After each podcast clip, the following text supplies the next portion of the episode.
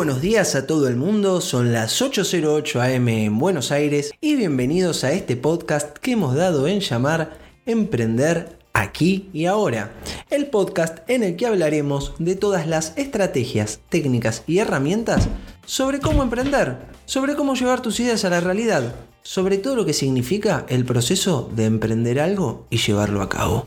Hoy programa de el jueves 8 de octubre del 2020 les habla Lucas de Lorenzo, Lucas de LOK en Instagram y en Facebook y nuestras redes sociales del el podcast Emprender aquí y ahora en Instagram y Facebook también. Hoy vamos a hablar acerca de un personaje del estoicismo, la filosofía estoica de la que saben que suelo hablar bastante y vamos a hablar acerca de los rituales.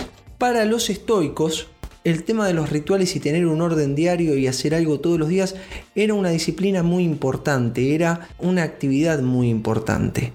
Y dentro de los estoicos más conocidos está Lucio Anio Séneca, que era Séneca el joven, que es uno de los filósofos más conocidos del estoicismo, es uno de sus máximos representantes junto a Epícteto y Marco Aurelio, y vamos a hablar acerca de los rituales diarios de Séneca. Séneca todos los días trataba de hacer algunas pocas cosas de manera repetida. ¿Cuáles eran ellas? La primera, levantarse temprano.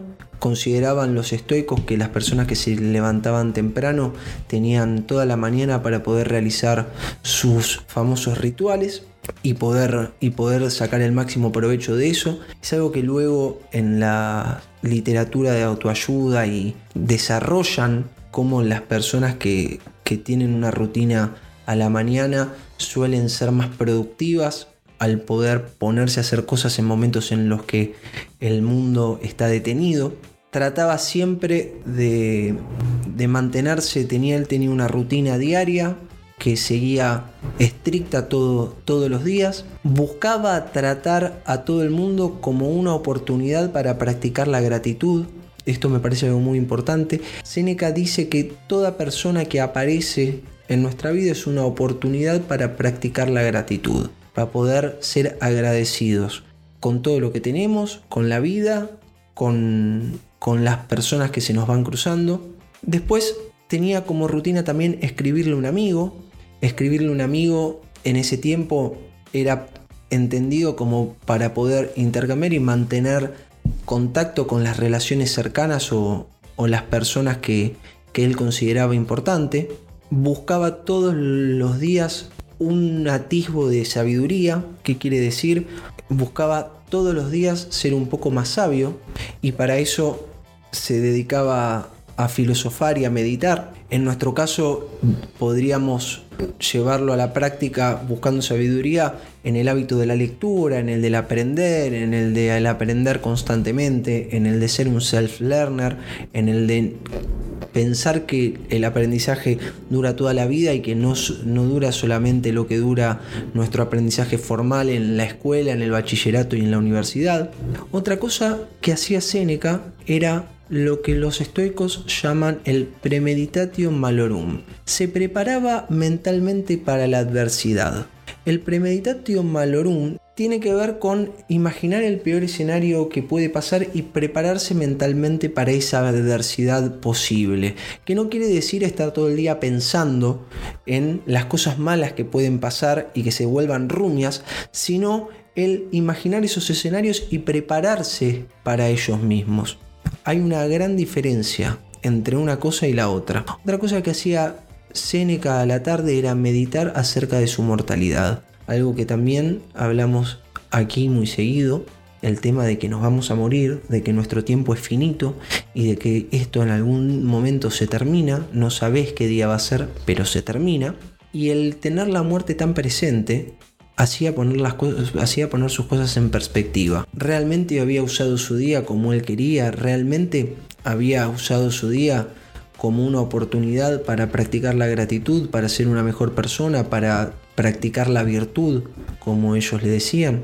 Y otra cosa que, que hacía antes de ir a acostarse era hacer un review de todo su día. Y ahí escribía lo que había pasado en su día, lo que había sentido, las cosas que había eh, las cosas que había logrado, eh, las reflexiones a las que había llegado, en lo que se había equivocado.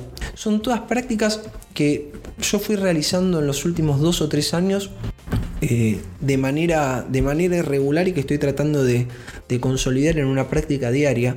Esto principalmente el tema del el aprendizaje diario y el de al final del día poder poner el día en perspectiva, hacer una review, poder ver en qué te equivocaste, en qué oportunidades tuviste para, para poder hacer las cosas bien, qué oportunidades tuviste y no las aprovechaste, qué cosas hiciste mal, qué cosas mejorarías. Como les dije, Seneca pasó a la inmortalidad por sus ideas junto a Marco Aurelio, a Epícteto y a otros tantos estoicos que no llegaron a ser una religión, pero sí tenían una escuela, una escuela de vida y una filosofía, una filosofía muy marcada que luego fue influyendo en el cristianismo y en un montón de ciencias como puede ser la psicología del comportamiento, la psicología cognitiva, y también muchos de sus consejos y muchas de sus prácticas han sido tomadas por la autoayuda convencional, la autoayuda norteamericana, para, porque realmente son cosas que funcionan, son cosas que,